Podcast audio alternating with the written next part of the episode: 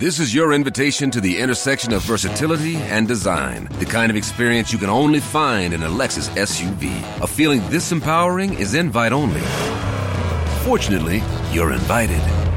Experience the versatility of the complete line of Lexus SUVs and some of the best offers of the year on select models at the Invitation to Lexus sales event, now through April 1st.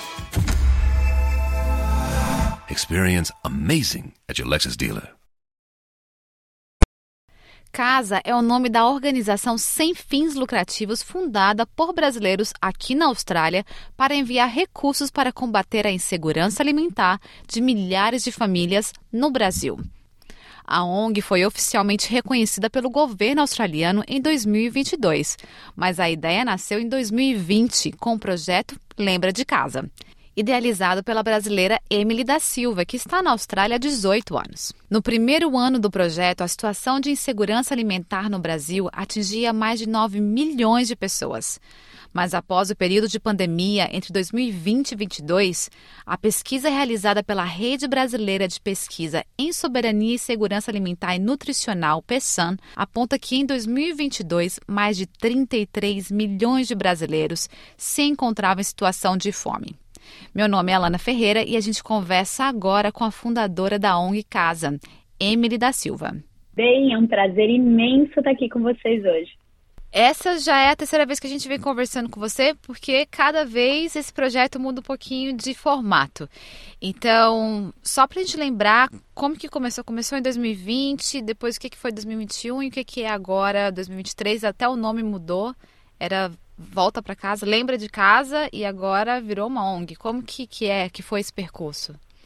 Esse percurso tem sido cheio de milagres, né? Nós começamos a, o projeto como projeto campanha social Lembra de Casa em 2020 com uma ideia de arrecadar 25 mil dólares aqui da comunidade local para ser enviado para o Brasil e para se tornar é, é, food hampers, né? Ou é, cestas básicas.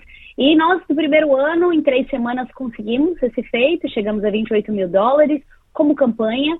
E do, no segundo ano, percebemos que a fome tinha praticamente dobrado, então nós saímos de é, a, por volta de 9 milhões de brasileiros com fome em 2020 depois as estatísticas mostraram que a gente já tinha é, 19,3 é, milhões de brasileiros em fome, então dobramos a meta e passamos a 50 mil de meta no ano de 2021 e conseguimos é, chegar a 57 mil dólares de doações, o que foi fantástico. Então, em 2022, nós demos uma pausa no processo, organizamos a casa e tivemos a honra, uma grande honra, de sermos agora uma ONG registrada com o que nós chamamos de DGR status, que é o, o tax benefício, né? Então, nesse momento, não só somos uma ONG, mas também conseguimos dar para as empresas e pessoas que doam uma a oportunidade de que tirem isso do seu imposto de renda, que foi uma coisa muito grande. Apenas ONGs como Unicef, por exemplo, que conseguem fazer um trabalho desse. Então a gente está muito honrado com esse presente que o governo australiano nos deu, né? E hoje somos uma ONG. Isso é legal. É, então o projeto que surgiu em 2020 surgiu é, durante a pandemia? Exato, exatamente. É, o projeto é, foi uma ideia minha, mas ninguém faz nada sozinho, né? Eu tenho uma equipe maravilhosa que trabalha comigo desde o primeiro projeto. Convidei algumas pessoas e fizemos, né? Montamos o projeto em 2020. Em 2020, o maior problema é que a gente não podia ir para casa, né? Então, a, a chamada lembra de casa foi desse espaço de poder dizer, tem pandemia no Brasil, as pessoas estão passando fome, nós estamos, não podemos fazer nada pelo nosso país, nem visitar, né? É, então, vamos fazer alguma coisa. Então, durante esses dois anos, a nossa campanha chamou Lembra de Casa, e era essa, essa, esse chamado de volta para as raízes mesmo, né? De entender o nosso privilégio, porque por mais que tivemos, sim, né, o, a, parada, né, a pandemia e toda a coisa da parada econômica, nada se comparou com o que aconteceu no Brasil, né? Então, para a gente foi vindo de um lugar de privilégio mesmo, de dizer, nossa, nós temos tanto, vamos dividir um pouquinho, vamos fazer a nossa parte, né? Entender o privilégio e aí nós criamos. Então, sim, foi criado no meio da pandemia o projeto. E, e a gente conseguiu milagres, né? Eu sempre falo que esse projeto é letado de milagres. E o nome também mudou um pouquinho durante esse tempo, né? É, chamava Projeto Lembro de Casa e agora como que qual o nome de vocês? Nossa, agora somos uma ONG chamada Casa. Na verdade, como projeto, a gente, na época de campanha, a gente ainda fala do Lembra de Casa, né?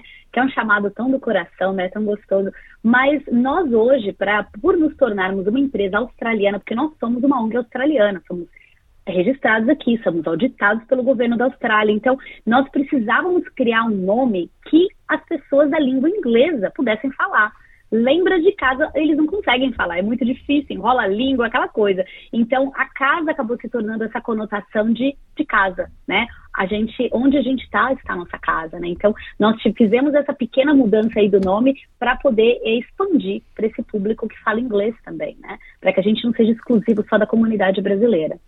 Isso é outra pergunta interessante. Então, qual, quem são as pessoas que vocês procuram para colaborar junto com o projeto da ONG Casa?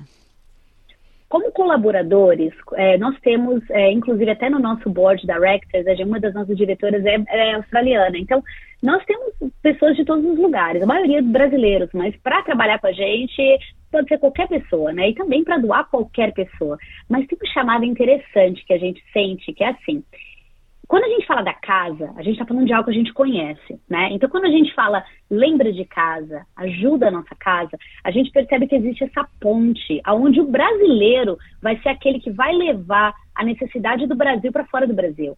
Então, em outras palavras, nós estamos abertos e super né, é, honrados em receber ajuda de todo mundo. Mas nós vemos os brasileiros como os embaixadores da casa, que vão falar, gente, a casa está precisando, minha casa precisa de mim.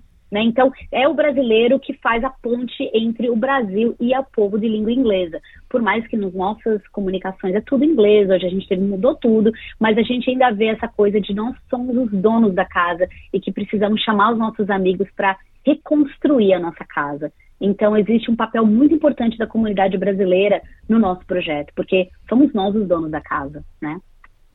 Isso é muito legal. E no release que vocês mandaram, vocês falaram que vocês estão que tanto pessoas físicas como instituições e organizações podem virar contribuidores do projeto, certo? Correto.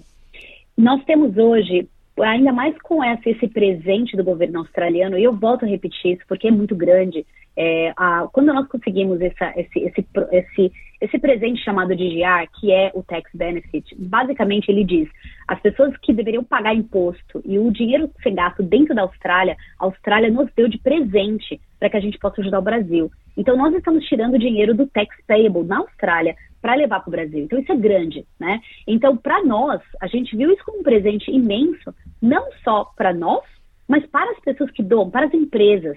Então, nós vemos empresas, por exemplo, que mandam cestas básicas para o Brasil. Aqui, brasileiros, tem empresas aqui, e falam: não, realmente a coisa está feia no Brasil.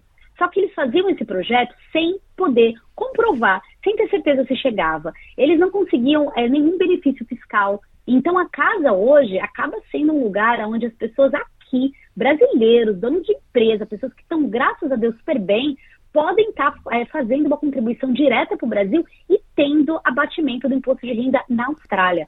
Então, sim, pessoas físicas e pessoas jurídicas podem abater o imposto de renda nas doações da casa, mas nós vemos isso como um grande presente para os empresários brasileiros, que podem ajudar a sua casa e contribuir com esse país maravilhoso que a gente mora aqui, que é a Austrália, né? Então, por ser uma ONG registrada na Austrália, através da ONG Casa seria um, um canal mais seguro de fazer essa transferência de recurso daqui da, da Austrália para pessoas com realmente necessidades no Brasil. 100%. E tem uma coisa interessante do que você está falando. Nós temos também, é, é, primeiro isso, a gente tem certeza que chega, por quê? Porque abrir uma ONG na Austrália já é difícil. Conseguir o que nós conseguimos com esse tax benefit, ainda mais difícil. Então a gente teve que provar tudo para conseguir chegar nesse, nesse, nesse presente do DGR, né? E além de tudo, nós somos auditados anualmente pelo governo da Austrália.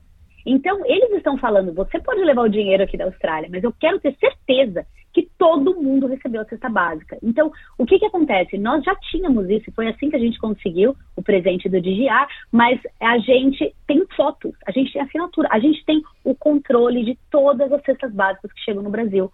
Então, o que, que acontece? Além da empresa brasileira, dos brasileiros aqui, estarem conseguindo fazer alguma coisa no Brasil, nós conseguimos ajudar a estratégia que nós chamamos né, do, do, da UN, né, daquela, daquela coisa do ESG, que é o Environment, a Social and Governance, nós conseguimos ajudar essa empresa a comprovar para o governo da Austrália que ela tem uma agenda de ajuda de responsabilidade é, social. Então não é só a pessoa mandar a cesta básica para o Brasil, é mandar a cesta básica por uma ONG registrada na Austrália, que consegue comprovar que tudo foi recebido e ainda ajuda a empresa com a parte da responsabilidade social, que ajuda a empresa a conseguir empréstimos mais baratos, que ajuda a empresa a fazer tender para o governo. Então, a casa acabou sendo, nesse momento, uma, uma opção muito positiva para quem quer começar a olhar para essa parte de responsabilidade social, que na Austrália agora é, é, é uma obrigação, né? Então a gente também consegue ajudar as empresas com isso. Essa informação é bem interessante, então, porque provavelmente pessoas que estejam interessadas em colaborar com o projeto ou colaborar com algum projeto, deve, essa deve ser uma das principais dificuldades, né, de, de querer é, iniciar uma parte de responsabilidade social dentro da empresa e ter que lidar com toda a papelada ou a questão de advocacy ou de, de auditoria também. Então, através da ONG Casa, esse processo ele estaria mais facilitado. Absolutamente. Então, nós fazemos toda a parte dos cheques, governance, fotos, a gente tem tudo.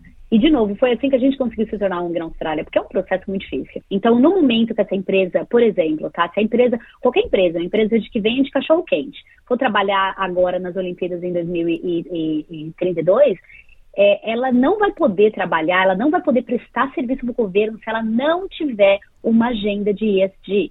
Então, as empresas que começarem agora, elas têm uma vantagem competitiva imensa porque elas já vão ter anos né, desse trabalho com o ESG. Então, eles conseguem estar trabalhando com, com governos, com órgãos do governo. E sem contar né, que, para empréstimos, quando você faz um trabalho de responsabilidade social na Austrália, o que você pega em termos de investimento, o dinheiro é mais barato. Porque isso também é, é, é um ponto importante para os grandes bancos. Então existe o graças, né? Graças a Deus hoje nós temos aí um win-win, né? As pessoas, os empresários podem ajudar o Brasil e não precisam ser só brasileiros, qualquer empresário, qualquer empresa, e ainda consegue todos, todos esses benefícios fiscais e de tudo isso. E além, né, que para mim é o mais importante, saber que está fazendo a coisa certa, sabendo que está sendo responsável, sabendo que está sendo humano, né? E qual é, é a meta para 2023? É, você falou que 2020 foram 28 mil ah, dólares arrecadados e em 2021 dobrou a meta, 57.368 dólares arrecadados, que virou 2.380 cestas básicas. E para 2023, uhum. qual que é, quais são as metas?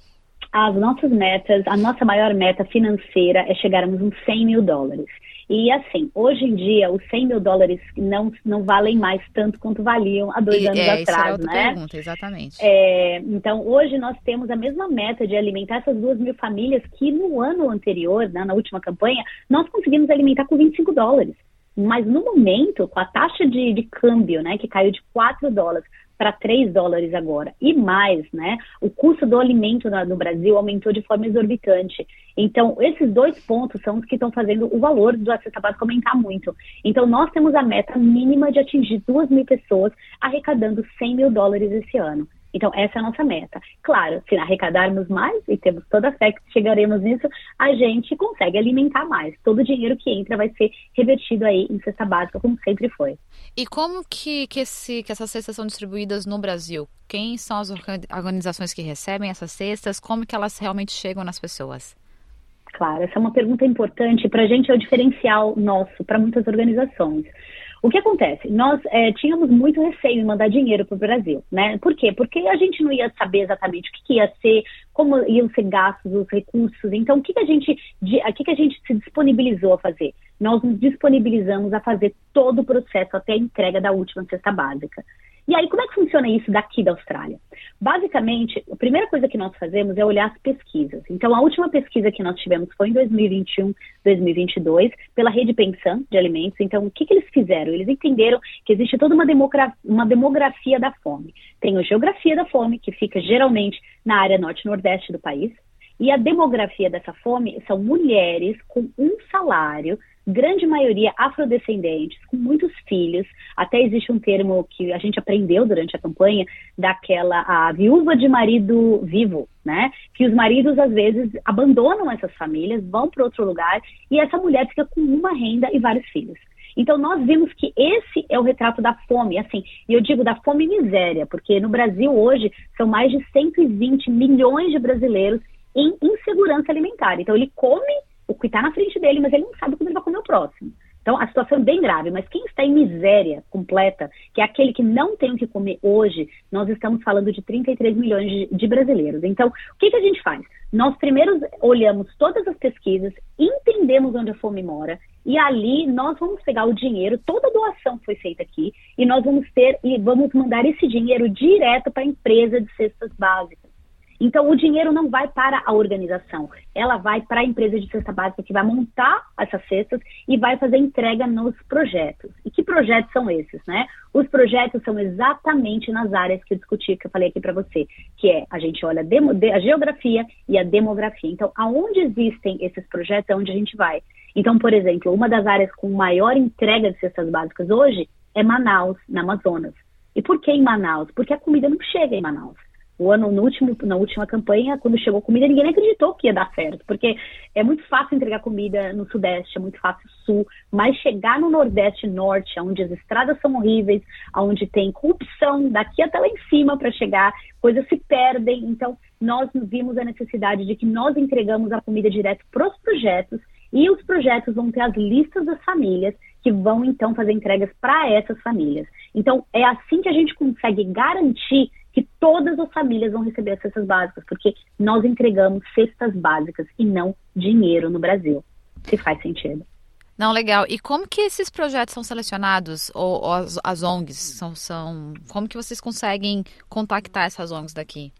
Nós vamos atrás das ONGs. Então a gente vai nas áreas. Por exemplo, como não teve pesquisa nova, nós vamos usar as mesmas ONGs que usamos no projeto de 2021. Então, nós vamos nas, nas, áreas, a gente faz contato nas áreas e a gente começa a perguntar. E aí a gente abre o processo de licitação. Eles têm que voltar para a gente explicando por que, que eles querem trabalhar com a gente, quais são o público que eles atendem. E nós temos um critério de seleção muito, muito, muito é, rígido, no sentido de não, não trabalhamos com política, não trabalhamos em é, limitação com religião. Em outras palavras, a gente não atende uma religião, a gente atende todas. E nós não trabalhamos com, com, empresas ou com organizações que são patrocinadas pela política, porque a gente não se envolve em política. Então, nós precisamos desses dois pontos e também precisamos ter certeza que a ONG é organizada o suficiente para prestar contas de absolutamente tudo, porque isso é o que a gente também tem que prestar contas para os doadores e também para o governo da Austrália. Então, nós abrimos a licitação, fazemos o peneirão, então nós recebemos o pedido, por exemplo, em 2021, de mais de 7 mil cestas básicas, e nós só conseguimos entregar para 2 mil, o que já foi muito difícil. Mas nós temos que fazer isso para poder ter certeza da qualidade do projeto e da entrega dessas cestas da forma correta. Então, isso para a gente é extremamente importante. E esse projeto ele funciona anualmente? É, até o momento foi anualmente, né? Foi sempre focado na, na época do Natal. Tem alguma diferença para a partir de agora, que virou ONG 2023?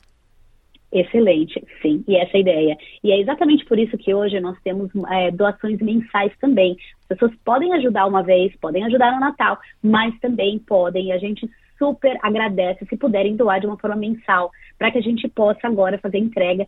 No nosso planejamento, o ano que vem, conseguimos fazer pelo menos duas entregas, e ali vamos aumentando. Uma vez que tivermos dinheiro em caixa, estamos mandando dinheiro, é, comida para o Brasil, né? Então, a ideia é que a gente tenha mais uma sustentabilidade de doações de empresas e de pessoas físicas, para que a gente consiga continuar esse trabalho todo mês, né? A ideia nossa é que a gente chegue ao ponto de ter entrega todo mês e que a gente também tenha estoque de, de é, para qualquer coisa que possa acontecer, uma tragédia, uma, uma, né, um, fogaréu no Brasil, ou aquela coisa da, das, das enchentes, a gente poder também entrar com processos de auxiliar quando as pessoas estão passando por alguma coisa que estava fora da sua, do, do seu controle.